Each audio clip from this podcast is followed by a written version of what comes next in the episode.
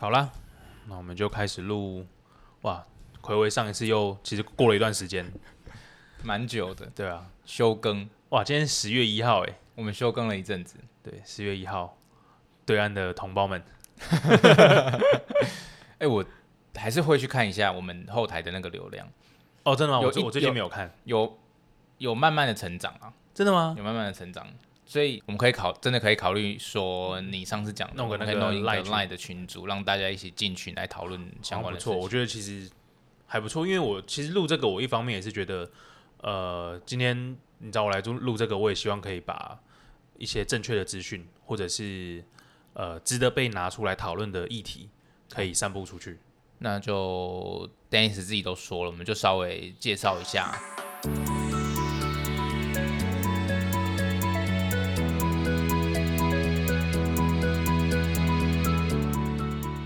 就今天我们的 Podcast 就是邀请到施雨辰，那他是思路绿资本的负责人啦。嗯哼，那未来都会固定在我们惊叹号的这个节目上面担任固定的语坛人。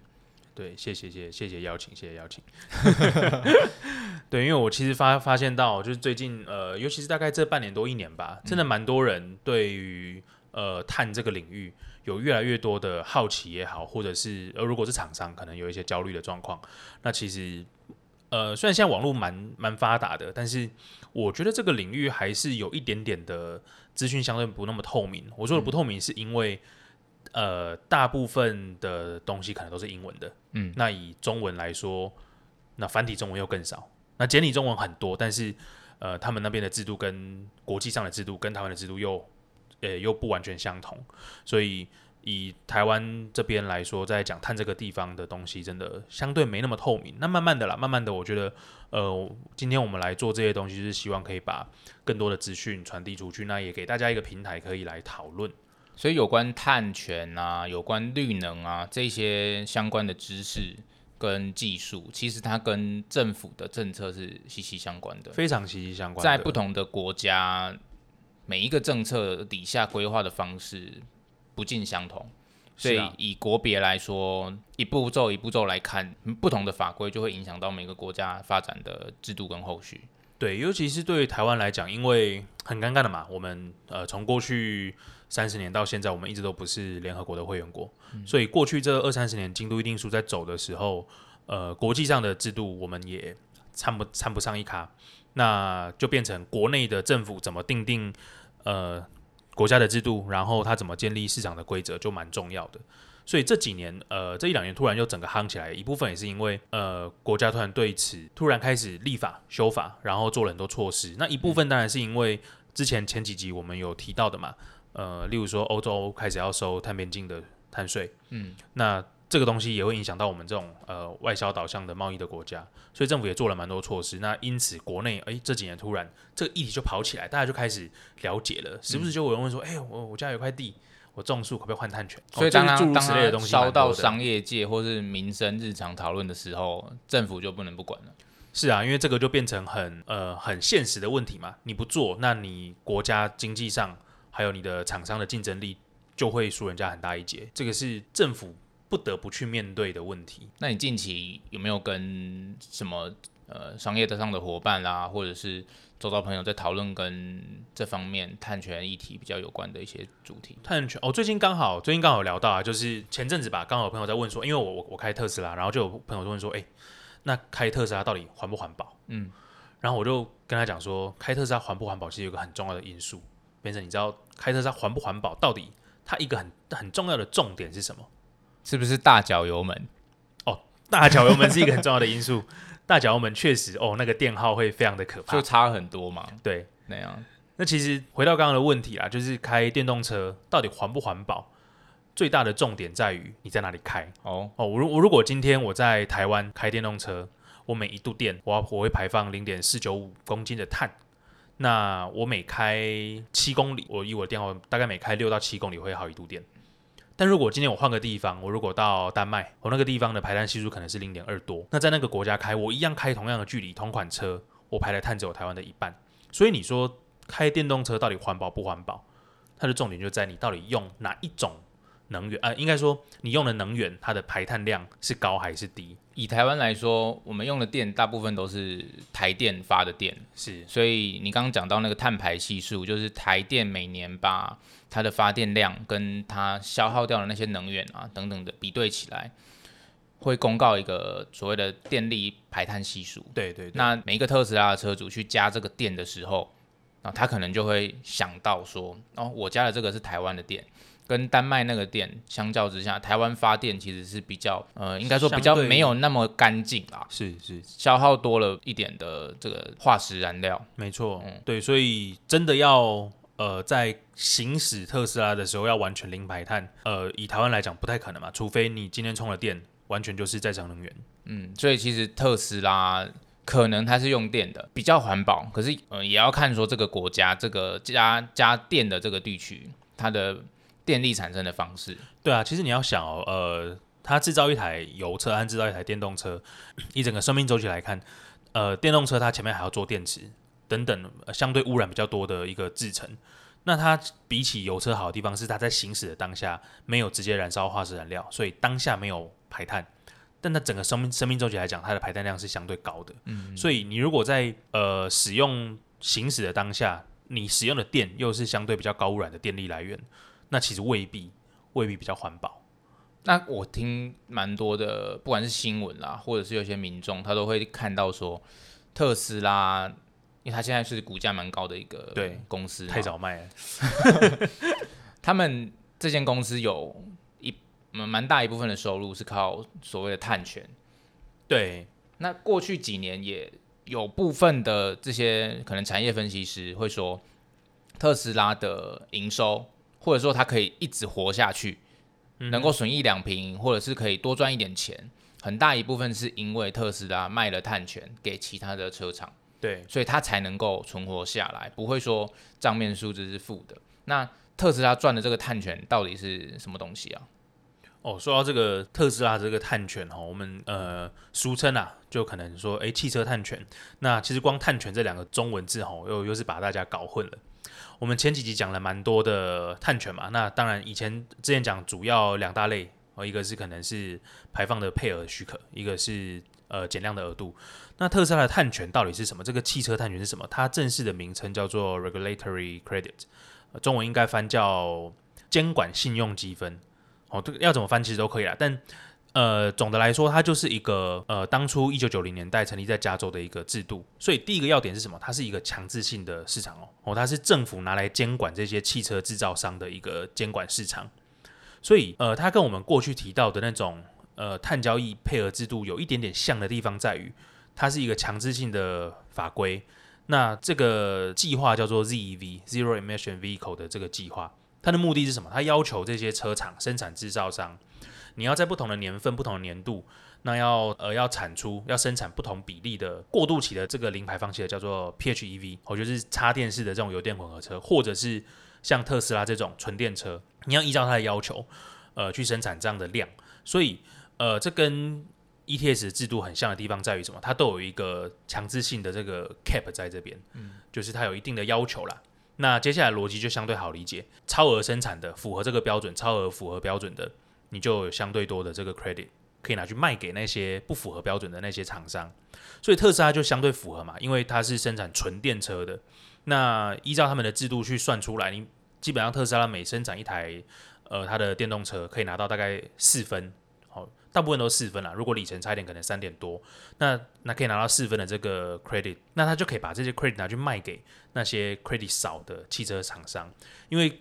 过去还是很多汽车厂商，他要做那种，因为像美国，还要高 CC 数、大排量的那种豪华房车。那他们在做电动车，慢慢也会有。可是它的刚刚提到，它可能它的能耗里程没有特斯拉来的好，或者是它的销量占比就没那么高。所以基本上现在的状况就是，特斯拉它生产了超多的纯电车，那每一台它有四分，那它每年生产了几百万台，那这么多的这个 credit。它就可以拿去卖给，例如说 B N W 啦、G M 啦这些车厂。所以刚刚听起来哦，我们在讲特斯拉靠碳权赚钱这件事情，它主要的呃一个运作的地方还是在美国的本土。那他提到说，这个制度是在美国加州的政府所发起的一个制度啦，叫做 ZEV 零排放车辆的一个计划。是，那这个计划底下呢，它就会去针对说不同的汽车制造的品牌厂商，你需要销售可能一定比例，或是制造一定比例的这种零排放的车。哦，待会我们就说是电动车了。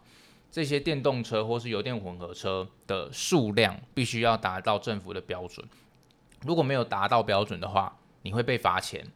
那我们目前看到说，以加州政府的罚款的额度是每一辆车，它会罚你五千美元金哦，其实蛮多的，其实很多哎，其实蛮十五万一台，因为美国的车没有台湾这么贵。对，在美国来说，五千美元可以已经可以买一台车了，他们可以捞一台二手车，哎，他们已经可以买一台二手车了，所以。对汽车的品牌厂商来说，这是一个蛮大的成本。那其中有一个杀出重围的品牌叫做特斯拉，是它因为生产的汽车绝大多数啦都会拿到所谓 ZEV 的积分，而且是非常高的积分，非常顶的啦。哎，每卖一台车，它就可以拿到四个积分。那这四个积分，它就可以转售给其他有需求的汽车品牌厂商。没错，在转售的过程当中。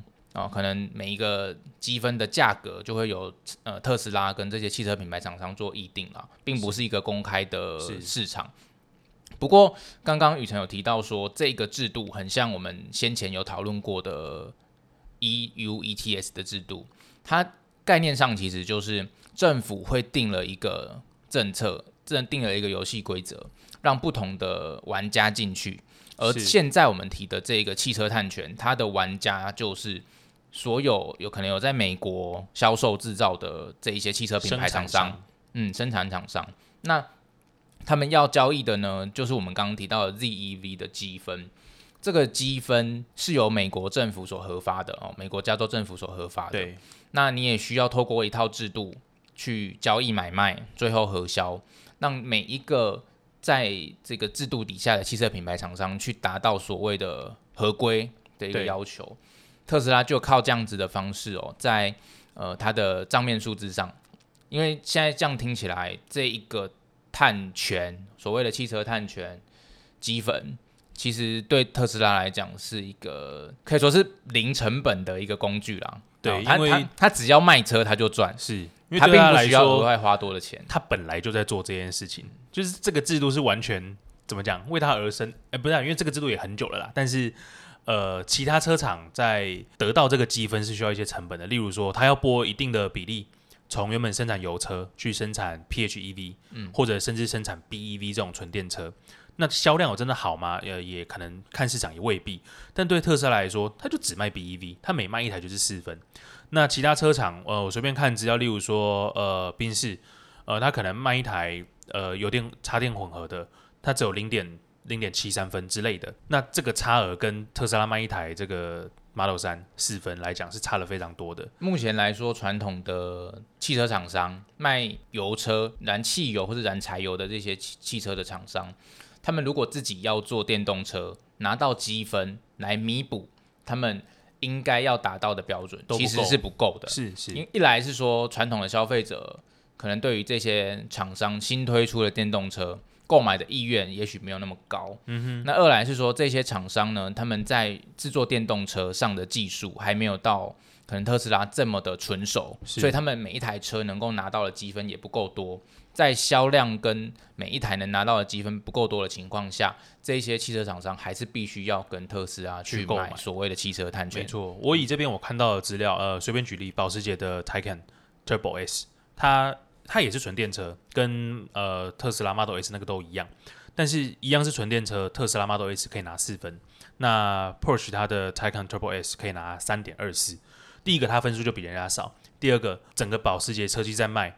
才可能才卖相比例才卖多少？嗯，对，但人家特斯拉是一百帕都在卖这个卖这个东西，对。但你问我要买什么，我还是想买保时捷。这是题外话，对，这是题外话。所以我们不以环保角度来说的话，但还是想要买自己开起来舒服的车。对，但我但我要我我我的想法是这样，我觉得这个这个东西这个制度的好处就在于说，你想哦，呃，你刚刚前面最刚开始有提到嘛，特斯拉过去这几年，我记得到两三年前，它才终于靠卖车。自己卖车，呃，让他公司损益两平。在过去，他都是靠这个 ZEV 或者是一些政府补助，让他可以免于亏损。那这个制度的好处就在于，你看，在过去，呃，以汽车这个交通运输的排放这个产业来说，呃，透过这个制度，就是那些很多传统的汽车车厂，他们制造了这么这么多排碳量，那透过这个制度，让他们出钱给特斯拉，那让特斯拉可以续命撑到现在，那它可以好好的去推展它的这个纯电车，去提升它的技术。那因为目前看来，它的这个能源效率是数一数二好的，那其实就是一个有钱的出钱，那有技术的出技术，那一起推动这个汽车产业的革新。我这边补充一下，我们可以看到特斯拉的财务报告里面有提到说，它在二零二二年里面销售所谓的汽车碳权所赚到的金额是十七点八亿美金。嗯哼，哦，如果你换算成台币，它几乎是一个中大型的上市贵公司在台湾一年的营收了。对，那它在二零二一年也赚了十四点七亿美金。嗯哼，还是要再重新提一次哦，它靠这个 ZEV 的积分制度所赚到的美金，嚯哦，那个白花花的钞票，对，几乎是零成本的。对，可以说是天上掉下来的一笔礼物了。对，这等于是附加的嘛？附加的，他每卖一台车，他就可以拿到这个积分，这个积分再转售给其他的的公司。那除了他在这两年度都赚到这么多的 ZEV 碳权销售的收入之外，其实特斯拉已经连续有八个季度都是有卖碳权获利的。这也是为什么呃这么多的汽车厂商。其他的品牌厂商很眼红，很眼红啊！因为他莫名其妙被政府规定之后，他一直在拿钱特斯拉养特斯拉，资助他的竞争对手。对，然后他自己又被逼着要做电动车。对，但他电动车又卖不赢特斯拉。对，所以这些汽车品牌厂商其实恨得牙痒痒，恨得牙痒痒的啦。不过因为这个制度，呃，目前看起来，不管是美国政府或者是欧盟的一些国家。包括中国，包括中国哈，可能都陆续有在执实施。那美国因为实施了一阵子了，所以也有在把这个法规再加严。嗯哼，就像刚刚 Dennis 说的啊，大部分的政府都是站在一个比较环保，或者是我们可以说是道德制高点吧，来制定这样子的政策。当然，它的目的是好的，希望大家都多用电动车，可以让这个地球更环保。一来是不会有空污嘛，那二来是电动车。好像比较节能减碳，不过这个议题我们刚刚在开头的时候有讨论过，还是要看你在哪一个国家开电动车，这些这个答案可能是未必的。这个后面我们再继续再聊。这个后面我们再聊聊看。不过你刚刚提到哦，这个制这个制度，我觉得其实你有没有发现这个蛮有趣的？第一个是，这其实就是一个这个碳定价的逻辑嘛，你让这个排碳有价化，所以这些厂商才知道，他生产这么多油车哦，赚了这么多年。他其实他的碳的成本是相对高的，一直到他付钱给特斯拉养了特斯拉这么多年，他才发现原来排碳的代价这么大。那第二件事情是，哎，不好意思啊，Dennis，我们刚刚有提到说特斯拉卖碳权赚钱嘛？对。然后这会让我想到说，除了加州政府的这一个规定之外啊，特斯拉自己本身其实在其他国家也有去申请碳权。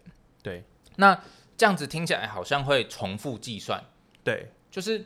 他一方面，因为他拿了 ZEV 的积分，所以他可以拿到所谓的汽车碳权。对。二来是说，他在某些国家又去申请了可能电动装，或者是说他制造电动车而节能减碳的部分，他也把它换成了碳权。是。那这样子是不是会有看起来像是重复计算的情况？状况。嗯。好，我我先把刚刚我要讲的先插回去。好。所以。Ben 没有发现这个有个很奇妙的地方，就跟呃我们在做呃碳权专案开发的时候，会面临一个很重要的问题，叫做外加性的问题。其实这个逻辑上蛮像的嘛，就是特斯拉显然就是面临一个财务外加性的考验。如果今天没有这个 ZEV 的制度，让这些厂商出钱给他，他的电动车可能做不下去，就是他做电动车根本就不太赚钱嘛。在过去刚开始那几年，那因为有了这个制度，才补助了他财务上的这个收益，让他得以继续把他这个。呃，做电动车的这个计划执行下去，所以这个也是就有点类似在做在做碳权专案的时候，你需要考量财务的外加性。那你提到这个 double 抗点的问题，那其实这个之前我也想过，不过后来我我研究了一下，发现其实这有几个不同的地方。第一个是呃 ZEB 这个政策和这个制度，它是在规范生产者、制造商的。那你刚刚提到说，呃，如果是在自愿性市场 VCS 上面，或者是 Gold Standard 上面有相关的方法学，呃，例如说可以申请车队燃油车队的汰换成电动车队，这可以呃去申请这个 credit 而发生的，所以这个东西的这个效益，环境效益不会属于生产者。那这个是第一个不一样。第二个不一样是，它两个属于不同的制度。那一个是加州政府的这个监管的制度，另外一个是纯自愿市场。哦，自愿呃一个独立一个独立机制下的这个自愿性的 carbon credit 的制度，所以这两个的制度也不同，其实也没有那么严重的存在 double counting 的问题。那第三个，我觉得重点是 double counting 真的是一个这么严重的事情吗？我觉得这个是一个值得讨论的事情哦，因为很多东西其实都有 double counting。你在一台电动车整个生命周期当中，在生产制造电动车的阶段，呃，依照这个加州 ZEV 的计划。它其实抗停过一次嘛，那只是计算的方式哦方法都有所不同。那后面电动车在营运和使用的当下，那我如果要去申请申请一个 VCS 的专案，诶，那它好像要抗停了一次。那一台电动车整个生命周期被抗停了两次甚至三次，真的不好吗？我我觉得这个是一个呃蛮有趣的问题。Double counting 真的不好吗？那我觉得第一个大家会直观重复计算不好的原因是因为。不希望这个环境效益被重复计算，然后拿去换钱变现嘛？那好像你不用做出什么努力，你就可以多拿到一笔收入。但其实，在国际上，如果 double counting 的情况下，可以同时，我们换个角度想，它刺激两次的这个技术和刺激两次的这个转换的动机，意思是说，我如果今天这两个不同的制度下，我让你 counting 两次。是不是我今天制造商愿意做电动车？嗯，我是不是今天呃有 VCS 的制度，我也让你 counting 一次？我今天消费者和使用者也愿意去买这个车子来使用。那虽然好像看似效益被重复计算，但它其实对这个地球上它是多了一股动力，去刺激相对干净的能源或者是相对干净的这个车辆的使用。对，那其实我们讲到我们在做碳盘查的时候，很多其实也是会 double counting 到啊。我今天我的间接排放，其实也是来自于某个人的直接排放嘛。那重点其实不是在我算了一次，你算了一次，而是透过这个可能重复计算的状况，让我可能比较有 bargain power 的人去施压你。以苹果为举例，它大部分的排碳量是来自于制造商，而不是它自己本身。但因为它大家都想跟他做生意，那他为了降低自己的排碳量，他不得不逼他的供应商降低供应商本身的排放量。那这其实也是 double counting 啊。供应商算了一次直接排放，苹果算了一次间接排放。那这个 double counting 的制度下，反而是让呃，反而是可以刺激大家都为了自己的利益去降低排放量。反过来说，刚刚呃 ZEV 那个 double counting 也是一样，为了各自的利益，那大家共同去促成这个美好的事，对美好的事情，共同去促成这个美好的事情。我们刚从特斯拉靠碳权。所谓在加州政府、美国的一个制度下的 ZEV 计划所赚到的碳权收入，一直讨论到说，如果是在这个制度底下，呃，特斯拉已经赚了一次的碳权了，那他在其他国家或者是在所谓的自愿性的市场上又去赚了一次碳权，那不就两头赚吗？真的是赚饱饱。不过我们刚刚呃，Dennis 有提到了，这是不同的角色哦。就是对于我们刚刚提到的 ZEV 的计划，在美国加州政府的管制之下，它主要是管制生产者、制造厂商。那它的目的是要让制造厂商可以达到所谓的能效标准更好，或者是转型成电动车的这个方向。是在这个制度底下，这一个 ZEV 的积分只能在这一个市场里面做交易。我并没有办法说，我把 ZEV 的积分卖给台湾的公司，因为对台湾公司根本没有诱因去做这件事情。所以，呃，如果说要避免 double counting 的话，应该是不同的碳权必须要被好好的证明，这个碳权只能在哪一个菜企亚里面去销售。是，您举例的很好。如果说我今天这一个高丽菜已经在这个菜市场注明了，这就是呃，比如说碳权 A 市场才能买。才能卖，那你拿去碳权 B 市场的时候，不会有人跟你收，没错，这就不会造成所谓 double counting 重复计算，让这些在玩弄碳权的公司好像赚饱饱的情况。没错，那二来的话，呃，在不同的角度而言，即便这一个碳权所谓的环境的效益被重复计算了，其实对于整个地球生态来说都是一件好事。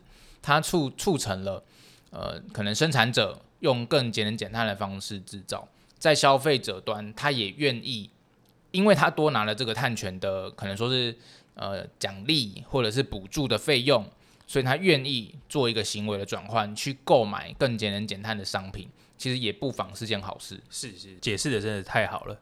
诶，那刚提到这个，我其实呃，既然都提到碳权，我觉得我可以顺便补充一下，就是呃，像刚刚你提到说，诶，如果我使用电动车而不使用燃油车，那这个可能一些自愿性的 VCS 的制度下可以申请 carbon credit。那刚好可以提一下哈，就是像这种避免排放的 credit 是一个种类。其实现在国际上，包括未来，我们如果要达成二零五零要净零排放的这个目标的话，呃，这种避免排放的这种 carbon credit 会相对越来越视为越来越没有市场，嗯，那反而是真的可以碳移除 carbon removal 的这种碳权，这种 carbon credit 才会是国际未来的主流。吼，原因其实是因为在过去，呃，我们大家技术革新还没那么好的时候，我其实光是避免排放就是一个还不错的事情。那这个东西也做了十几年，那现在国际上的共识是我除了要避免排放之外，我更希望把二氧化碳从大气中移除、封存起来，好减少整个大气中的二氧化碳的总量。那一个有趣的事情哦，其实不少人也在抨击说，这种呃避免排放的碳权，它其实是一个不太好的行为。为什么有人会这样说？其实是因为你想想看到，我如果今天呃我盖了一个石化燃料的电厂，我排碳一百，那我今天如果我改一下，我换成一个光电厂，我只有排碳五十，那我听起来好像比较环保嘛。那因为这样的差异，所以我依照方法就我可能可以获得五十吨的碳权，因为我一样生产这么多电，我用光电只排放五十，那石化燃料排放一百，所以我可以拿到五十的碳权。但其实对地球来说，它没有 care 你减少五十，它 care 的是你还是增加了五十，只是比起增加一百，你比较减少。那所以人类会觉得说，诶，我好像减少了五十，我就一直拿这个减少五十来用。那我因为我觉得我都减少五十，那我是不是可以再用更多电，我再盖更多电厂，反正我都减少了嘛。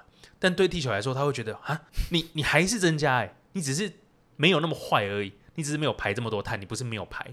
所以一直到这几年，哦，那科学家开始觉得，诶，我们在本世纪末要降低这个升温的这个幅度，我们要达到升温一点五度 C 这个这个目标的话，那我们势必要减少二氧化碳在大气中的存量，所以。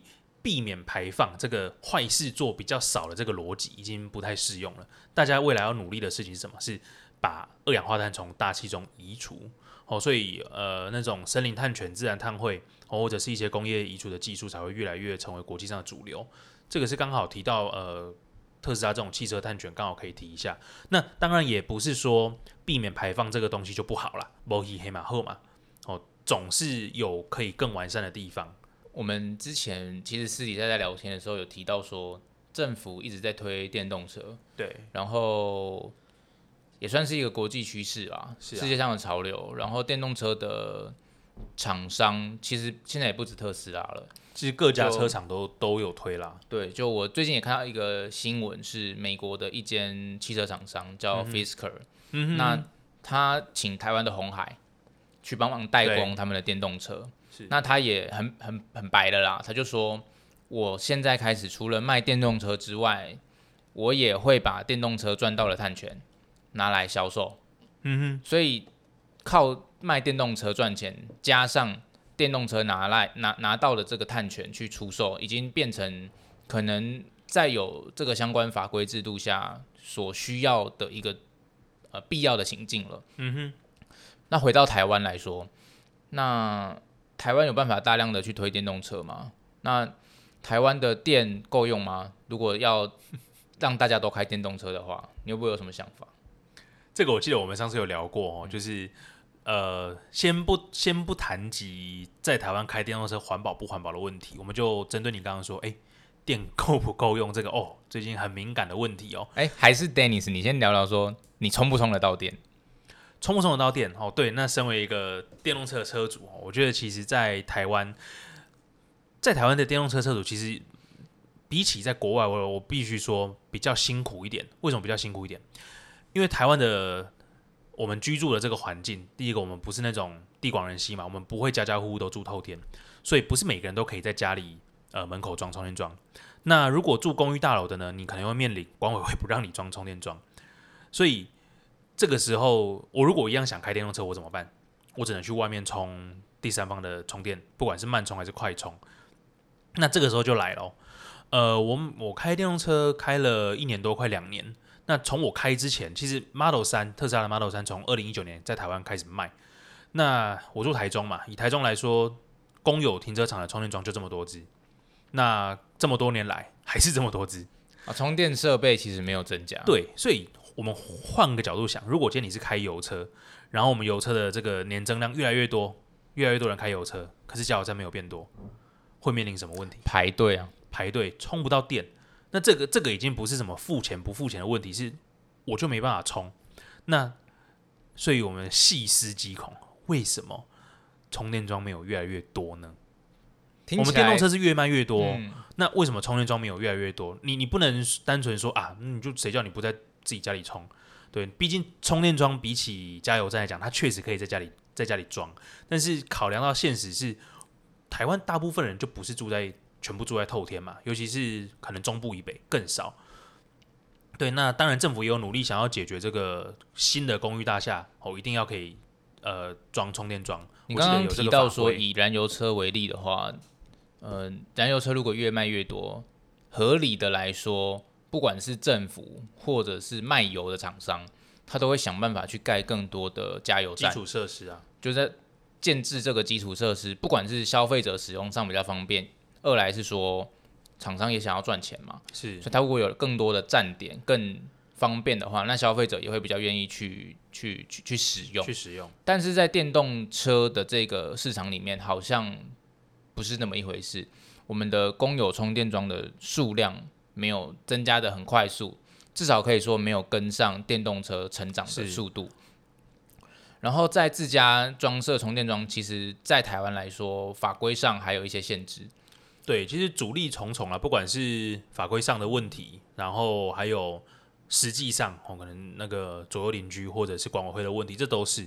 那以我自己公司旁边为例，几年前这停车场就两只，那以前还不用收钱哦，那一定两只是没得充哦，因为台湾人有些真的是，有些真的蛮，我反正就现在闲话家常，有些真的蛮无聊的，就是他其实自己我我听过的啦，就朋友的朋友，他自己家就有充电桩，可是因为以前不用钱。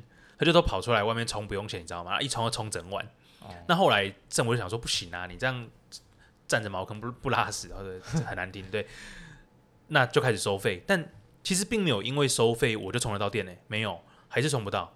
因为电动车越卖越多，你看整个台中七旗市政超多电动车，除了特斯拉、呃 Taycan 啊，或者是像 Volvo 最近的那个纯电车也越来越多，但就没办法充电了。那你说超充也可以，但其实超充也很常满哦。你如果像清水休息站那个超充，我看它永 永远都是满的。对，所以要解决交通运输的这个去碳化，就是可能要转成电动化嘛。那电动化你基础设施一定要够，那基础设施要够，我想重点都不在充电桩能不能盖，或者是充电桩会不会太贵，这个都不是问题。重点还是在你刚刚讲的，我们有那么多电嘛。我们一个一个环节来讨论哦，就是在使用电动车上面，它必须要有一个能源的稳定供应。没错。那从最基础的可能发电设施发完电之后，要配送到各个县市去。那这几个县市呢，还需要建置充电桩，不管是私人的或是公有的充电桩。对。最后才是这些车主到充电桩去充电。那刚刚 Dennis 有提到。其实充电桩的数量可能目前建制的速度远远比不上呃电动车成长的速度了。那这是第一个环节哦。第二个环节，我们再往更深一点去讨论是，如果说台湾要电动车越来越多哦，甚至政府也是喊出说，我们二零三零年可能会有一百万辆以上的电动车，那就会到另一个问题了。大家本来是烧汽油、柴油在路上跑，没错。但现在要开始充电，在路上跑，啊，数量还不少，所以电的使用量会变大。对，而且这些电的使用量呢，不是呃从其他地方转换过来的，这是新的，这是直接增加的。对，额外政府要多发那么多的电来让电动车的车主使用，这个部分，Dennis，你有没有什么想法？哦，这个超有趣，这个我们之前算过，呃，以台湾的这个目前燃油啊，至少客车大概六百万辆。那你刚刚说一百，我们先算一百万辆就好了。那之前的数据啊，呃，一般车会算油耗嘛，那电动车会算电耗。那以我自己的这个踩踏的这个习惯哦，我大概呃一度电大概可以跑六公里。那我们以平均的平均值来说啦，我们换换算平均值来说，一般人来说一年可能开一万五千公里。那他们以平均值来说，我记得好像大概一度电是跑五公里，所以换算一年可能要需要用三千度电。一台车一台车一年要三千度电。那你刚刚说一百万辆嘛，这就是三十亿度。多出来的哦，三十亿度。好，那如果我们光是自用小客车六百万辆，我们要用掉一百八十一度多出来的电。那以现在呃每年的总发电量大概两千八百亿度，你多这一百八十一度要大概用掉快奇葩的电力使用。那这个还只是自小客诶，我们还有很多其他的，包含小货车，还有营业用的呃计程车等等的，那个都很多。那我没有办法为了这个运具电动化。每年多生出三十一到一百八十一度的电嘛，这是多出来的哦，这都还没有考虑到。这请问这一百八十一度的电是什么电？是灰电？是核电？是绿电？这个又是另外一个很大，我们可以下一集再来聊的问题。这是一个很我觉得蛮有趣的问题啊，就是这个需求量包含要使用电动这个能源来发动自己的设备，或者是说要在路上跑。